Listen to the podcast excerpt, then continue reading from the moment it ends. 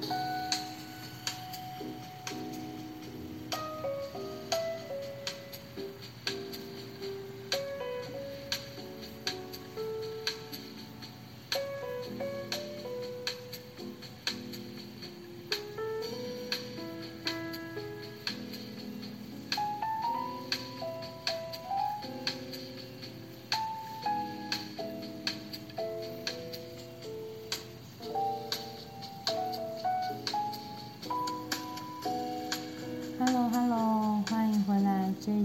故事耳朵，今天又是小恩妈妈跟大家聊聊天的时候哦。这一次的节目要谈的书是葛瑞琴·鲁宾著作的《过得还不错的一年：我的快乐生活提案》。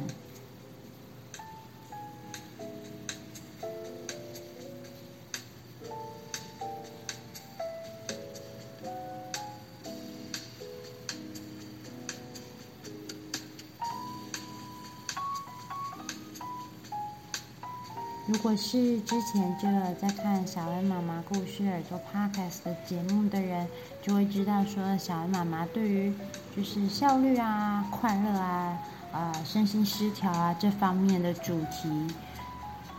做了就是三连续三集的节目。呃，可以跟大家说一下，就是为什么会比较着重在这个主题，倒不是因为我自己本人有忧郁症。之前可能没有听过的，呃，听众也跟大家说，因为小恩妈妈有十年的时间都是在做，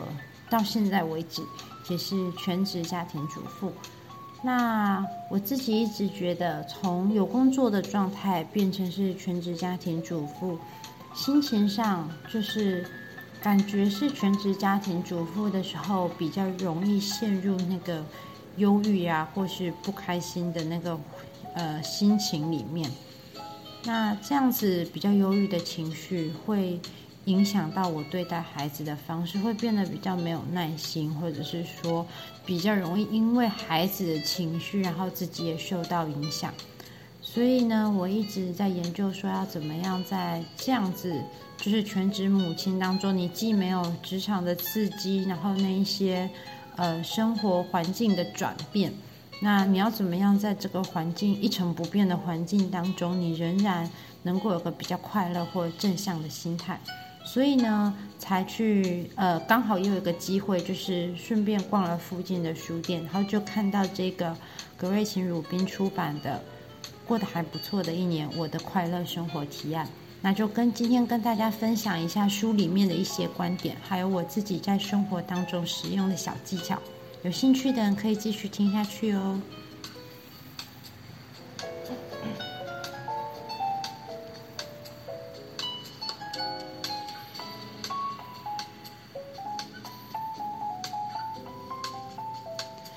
先来说说书的部分，这个过得还不错的一年，我的快乐生活提案呢。它里面呢，作者呢是根据，他就用一年的时间，然后每个月份针对不一样的事情去做一个改变，然后呃，他会在里面写说他改变了哪些东西，用了什么样子的方法，然后是不是真的有让他比较快乐。那我呃，因为它里面十二个月份其实提到不同的十二种内容，那今天的这个节目呢，就是它的第一个月份的。那第一个月份的题，呃的，嗯，他给他下的标语叫做“把灯关掉，把垃圾袋打开”。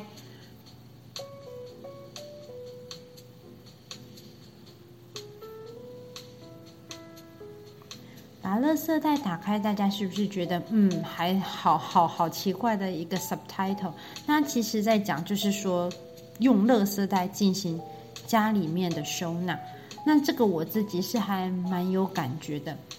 因为呢，像我自己以前在带我们家老大，就是小孩子刚一出生的时候，然后我就觉得说，哇，就是每天要就是喂奶呀、洗奶瓶、顾孩子，然后还要做家事，还要煮饭，然后家事量的多寡，其实就会家事量很多的时候，你就会觉得说，哦，就是。一整天有好多好多的事情要做，心情上面就会很紧绷。那我的小孩又是高敏感的小孩子，家里就只有他一个小孩，还有我，没有其他长辈可以在我做家事的时候稍微陪他一下。所以只要我去做家事的时候呢，我小孩就会觉得说：“哎，我怎么不在旁边？”然后他就会很紧、很紧张。可是前呃大一点的时候啊，比如说小孩子可能快要一岁的时候啊，你可以稍微带着他做一些简单的家事。可在那之前，就是还没一岁之前，其实你要抱着他做家事是很困难的。那那个时候的我就开始去重新检视，说我到底要。怎么做才可以让一整天的时间分配的比较合适恰当，然后就不会说你做家事很有心理负担，小孩子一边在旁边哭这样子。所以呢，今天就结合这个书里面的内容，分享给大家三个，三个我做过的生活上面的调整。第一个呢，就是减少。每天要做的家事量，那我的减少里减少家事量，大概是可以说是今天最主要，也是每天一定会做到的，就是很多该洗的东西，比如说毛巾、抹布，我们现在家里全部都是用一次性的抹布，包括孩子洗脸也是用一次性的洗脸巾。呃，原因是因为其实。抹布跟毛巾你用久了，它就是要很麻烦的，什么小苏打粉浸泡啊、消毒，它才能够洗得很干净。那洗不干净的话，它又会滋生一些相对的问题。所以我现在就是干脆都改成是一次性的洗眼镜，还有一次性抹布。这个抹布我可能在今天家里所有的台面擦一擦，然后地板擦一擦，我就会把它换掉了，就不会有那种因为抹布脏啊，或者是毛巾脏，然后反而导致家人洗脸或者是家具上面不干净，就直接避免这样的问题。那也不使用一些绒毛的或者是比较。呃，棉织品类的地毯或者是浴室的吸水地垫，之所以这样做，最大的一个原因是因为我们家所有人，包括我先生，还有我本人，还有我的两个孩子，全部都是过敏体质，所以其实用地毯，第一个它很难清洁以外，第二个它也算是过敏必须要比较避开的一个误区，所以在我们家小孩子出生之后，现在就是。呃，即便是孩子活动的空间，我也都没有铺地毯，就是用那一种就是安全无毒的孩子的巧拼跟游戏垫。除了说疫情期间我们现在直接酒精消毒，它很方便以外，还有在孩子没有活动的时候，你就可以卷一卷收起来。那平常我有在做瑜伽的习惯，也可以拿来当瑜伽垫使用，然后收纳起来又很不占空间跟地方。然后，呃，浴室的脚踏垫的部分，我现在都是改用，嗯、大家应该有看过，就是最新有一种硅藻土的软地软的吸水地垫，它算吸水力不会像一般我们原本旧的这样浴室脚踏垫那种吸水那么快，但是它整理起来真的很方便，就水冲一冲晒干，很快就可以再直接使用，然后也没有那种棉织品的问题。另外呢，现在呃，我的小孩因为已经大了，两个小孩，一个是八岁，一个是六岁，所以我们的衣服，大家家里面所有人的衣服都是有自己的衣柜的。那我已经不折衣服了，所有的衣服只要是当季的衣服，我都是洗完、晾晒完、烘完之后，直接一个一个的挂起来。可能大家因为以前我也是有用过有那种抽屉式的，然后你可能要把衣服一件一件叠进去。后来我发现这个小孩子真的不会收，他们会把它全部弄得乱七八糟，然后你叠好之后，你就要花两倍到三倍的力气去维护那个已经被翻得乱七八糟的衣柜。所以我现在不管是衣服还是裤子，我全部都是用衣架。就是一件一件挂起来，除了说像我女儿，她每天会很喜欢自己搭配她的衣服，她就可以这样翻翻翻翻，我今天要穿哪一件这样子。那就只有比如说袜子啊、小内裤啊这一种，会用一个收纳裤子的跟收纳袜子的一个小框框，然后就把它放进去，这样子做简单的分类以外，我每天已经不折衣服，不折衣服就没有被弄乱的风险。所以就相对对小孩子来说，他们也是比较好收纳。因为我的孩子大概两岁三岁就会帮忙晾衣服，所以他们是会自己把。哎，衣服就是挂到那个衣架上面，这样对他们来说的收纳会远比说让他们自己学习收纳会远比我们还要请他们一件一件去折好，这样更好拿取，然后也更不容易弄乱。然后我们家也没有太多的呃摆设的部分，就是可能大家家里现在可能有些人会有一些什么公仔的展示柜啊，然后或者是说家里会有一些呃。灯具啊，然后摆设是，或者是说呃层板去做那个家里电视墙后面客厅的摆设。那因为我们也在孩子小时候曾经做过这样的摆设，可是后来发现，呃，除了不太会去更换摆设以外，那一些收纳架上面一层一层积灰尘的地方，也是花费了我好多好多时间去打扫，然后其实又没有用过的。所以，我们家现在摆设就变得很简单，不会再去买那些过多的装饰品。那孩子的自己的玩具或什么，有给他们三层柜。那客厅的话呢，大部分我们的摆设就是基本上就是书本。那有一些季节性的，比如说圣诞节啊，或者是过年的一些比较有气氛的装饰，都是我和孩子在那个季节快要来之前，那个节日快要到来以前，我们一起手做的。然后过了那个节日之后，就会一次性的把它清理掉。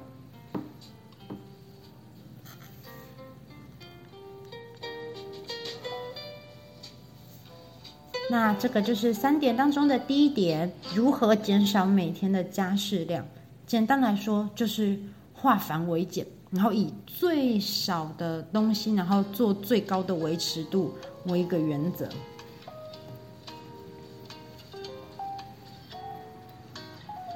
那第二个的话呢，就是定期的断舍离。那这个也是作者在书里面，就是《快乐生活提案》里面，之所以说为什么要打开垃圾袋。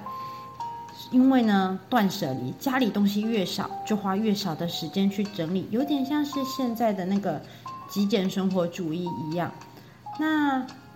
作者呢，请大家去找一下自己凌乱的原因哦，就是为什么家里总是乱糟糟的。一个是你会收纳一些比较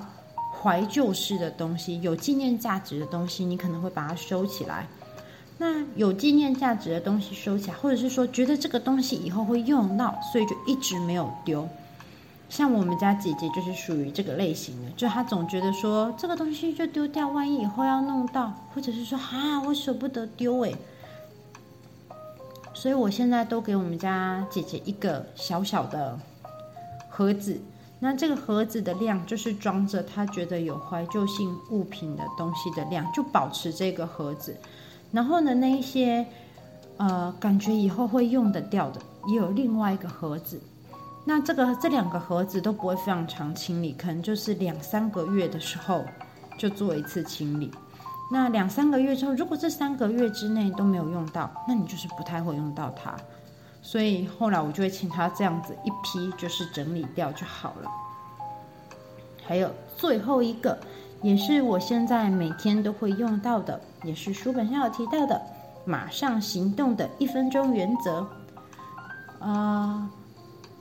因为我是属于那种做了这一件事情之后，再做下一件事情，有时候就会把东西，然后就随性的放在桌上，然后就一直都没有去收它。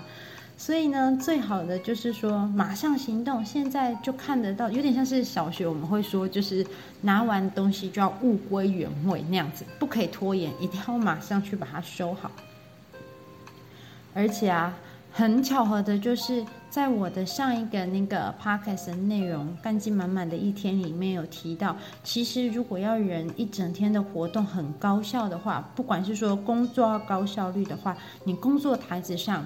不要有凌乱的东西，都是分类整齐摆好，就有助于提高你的效率。因为人的大脑光是看到很混乱的东西，就会自然而然的觉得 要处理这么多麻烦的东西实在是太累人了。所以呢，最好的就是说呢，看得见的东西用完就立刻把它收好。然后还有一个，我也是每天都会做的，就是我在今天晚上要睡觉之前。不管是桌上或是椅子上摆什么小东西，一定都把它马上归回原位，因为这样子可以，第一个就是你收完之后，你就觉得说，嗯，一整天就结束了，会有个嗯一整天都结束的仪式，呃，结束的仪式感。然后第二个就是因为我是隔天早上还要起床给孩子煮早餐的妈妈，所以如果你隔天早上一早还要煮早餐，然后还要帮孩子弄东西，然后又要送他们去上学的话，一整天起来的时候，早上没有多余的凌乱，还要整理，会让你一整天早上，我自己觉得早上起床的流程是比较顺利的。那所以一整天一早起来开始的那个精神也还不错，也很顺利。用完了这个方法呢，我跟作者一样，是不是有比较开心？不一定，但是会比较不紧张，然后也会觉得说这一整天开始的。比较冷静，比较不那么情绪，然后也比较不那么紧张。那这个呢，就是今天要跟大家分享的节目的内容。葛瑞琴·鲁宾过得还不错的一年，我的快乐生活提案。小恩妈妈给大家三个重点。如果呢，就是跟我一样被家里的很多家事压得很累的话，就要想办法减少家事量。定期断舍离，还有利用一分钟马上行动的原则，在夜晚之前就把所有的家里收拾好。嗯，虽然不能说用这个方法就可以得到快乐，但是一定，我觉得可以明显的减少全职妈妈，或者是说也其实也不是全职妈妈，就是像我自己本身有工作，回家之后我也还是会做这样的收拾，因为要起床。一有一堆事情，然后还要对付家里的凌乱，真的是蛮累人的。所以希望这一次的 podcast 内容可以带给大家一些小小的帮助，或者是说觉得自己有，呃，或者是大家觉得有很好的方式可以收纳，或者是说也很实用的减少家事量的方式，也欢迎大家在 podcast 节目的下面留言，让我知道哦。那么，故事耳朵小恩妈妈说说话的时间，我们就下次再见喽。希望这一次节目的内容大家都喜欢，拜拜。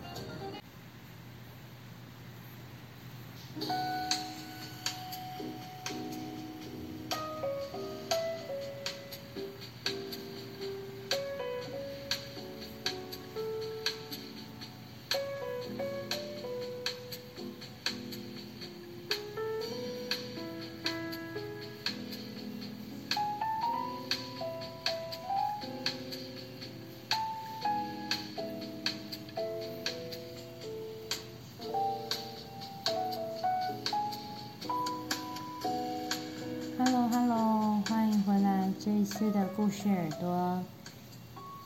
今天又是小恩妈妈跟大家聊聊天的时候哦。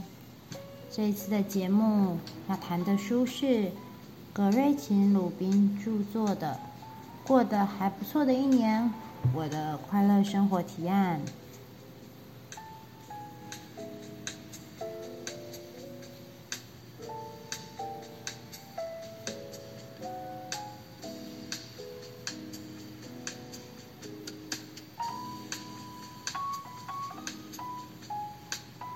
如果是之前就有在看小恩妈妈故事耳朵 Podcast 的节目的人，就会知道说小恩妈妈对于就是效率啊、快乐啊、啊、身心失调啊这方面的主题，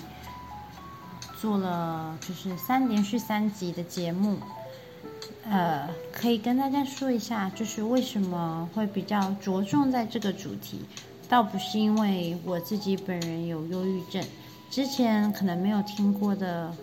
呃，听众也跟大家说，因为小恩妈妈有十年的时间都是在做，到现在为止也是全职家庭主妇。那我自己一直觉得，从有工作的状态变成是全职家庭主妇，心情上就是感觉是全职家庭主妇的时候比较容易陷入那个忧郁啊，或是不开心的那个。呃，心情里面，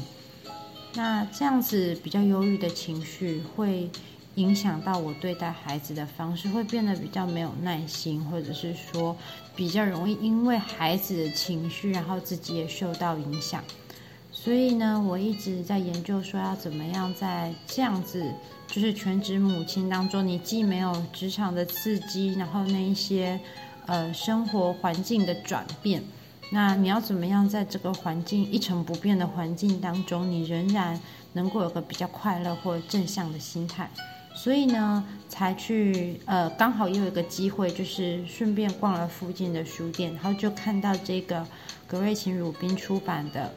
过得还不错的一年，我的快乐生活提案，那就跟今天跟大家分享一下书里面的一些观点，还有我自己在生活当中使用的小技巧。有兴趣的人可以继续听下去哦。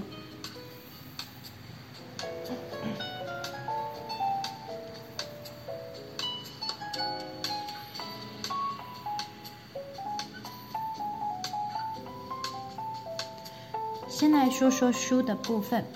这个过得还不错的一年，我的快乐生活提案呢，它里面呢，作者呢是根据他就用一年的时间，然后每个月份针对不一样的事情去做一个改变，然后呃，他会在里面写说他改变了哪些东西，用了什么样子的方法，然后是不是真的有让他比较快乐。那我呃，因为它里面十二个月份其实提到不同的十二种内容。那今天的这个节目呢，就是它的第一个月份的。那第一个月份的题呃的嗯，他给他下的标语叫做“把灯关掉，把垃圾袋打开”。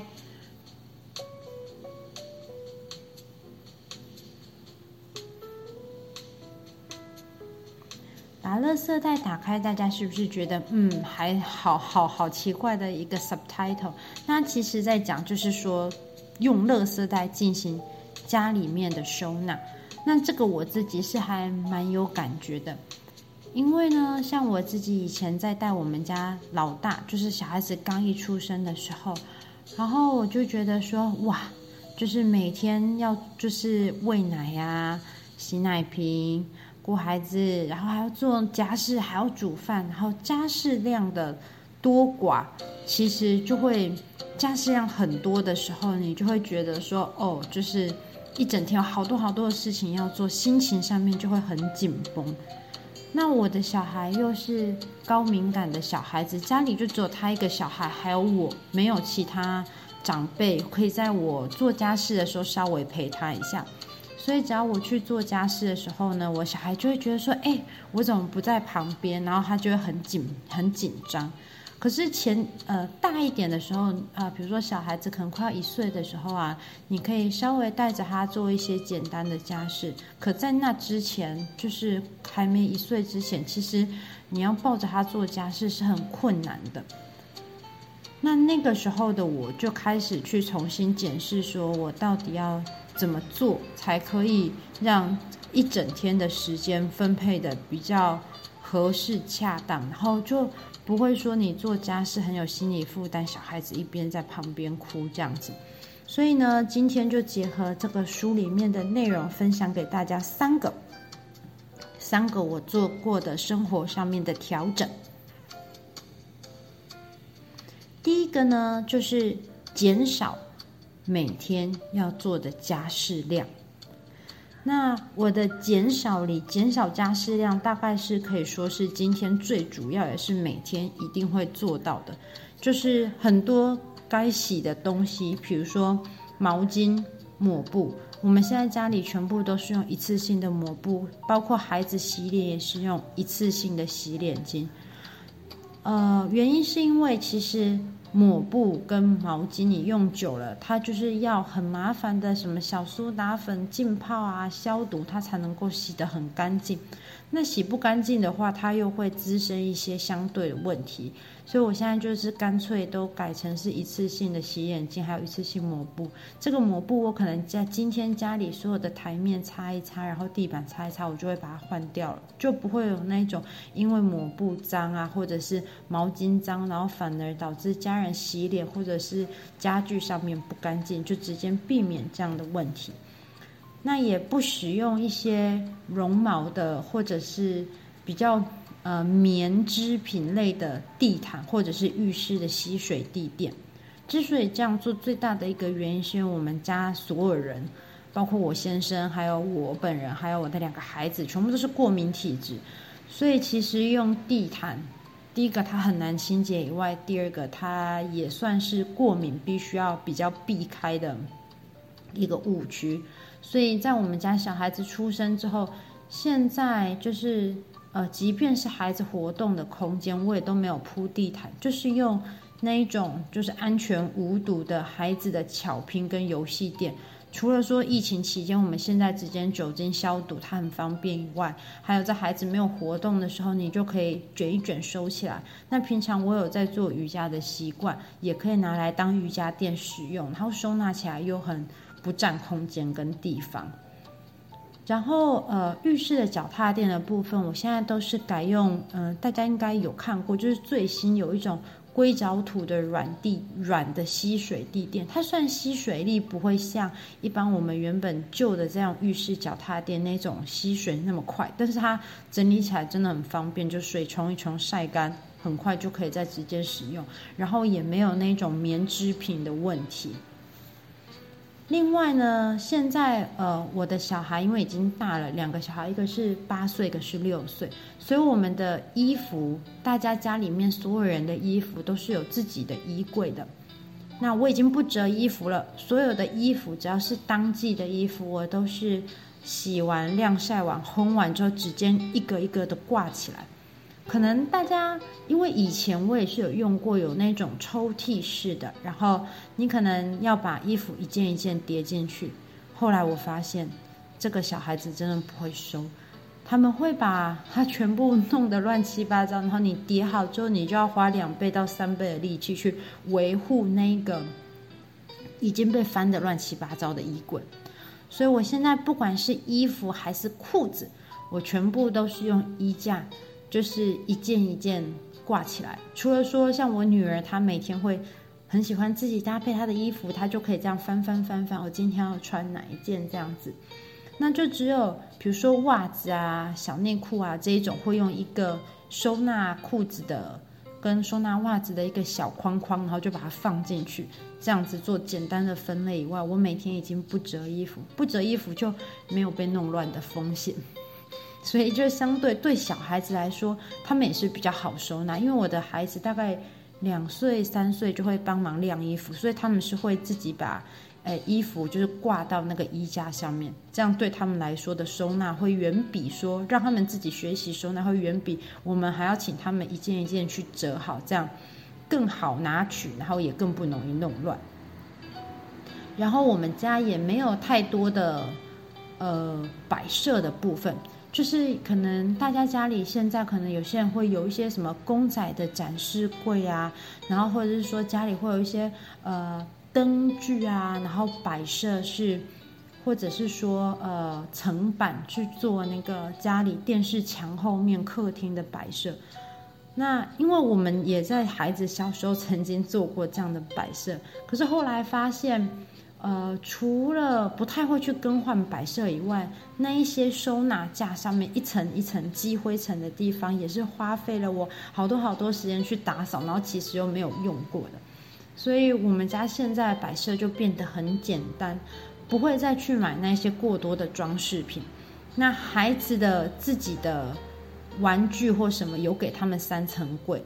那客厅的话呢，大部分我们的摆设就是。基本上就是书本，那有一些季节性的，比如说圣诞节啊，或者是过年的一些比较有气氛的装饰，都是我和孩子在那个季节快要来之前，那个节日快要到来以前，我们一起手做的。然后过了那个节日之后，就会一次性的把它清理掉。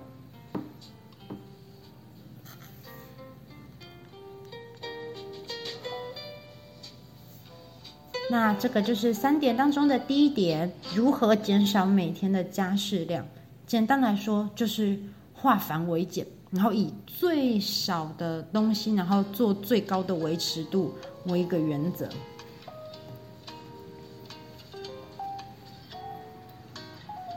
那第二个的话呢，就是定期的断舍离。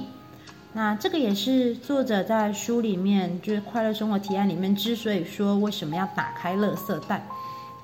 因为呢，断舍离，家里东西越少，就花越少的时间去整理，有点像是现在的那个极简生活主义一样。那作者呢，请大家去找一下自己凌乱的原因哦，就是为什么家里总是乱糟糟的。一个是你会收纳一些比较怀旧式的东西，有纪念价值的东西，你可能会把它收起来。那有纪念价值的东西收起来，或者是说觉得这个东西以后会用到，所以就一直没有丢。像我们家姐姐就是属于这个类型的，就她总觉得说这个东西就丢掉，万一以后要弄到，或者是说啊，我舍不得丢诶。所以我现在都给我们家姐姐一个小小的盒子，那这个盒子的量就是装着他觉得有怀旧性物品的东西的量，就保持这个盒子。然后呢，那一些呃感觉以后会用得掉的，也有另外一个盒子。那这个这两个盒子都不会非常常清理，可能就是两三个月的时候就做一次清理。那两三个月之后，如果这三个月之内都没有用到，那你就是不太会用到它。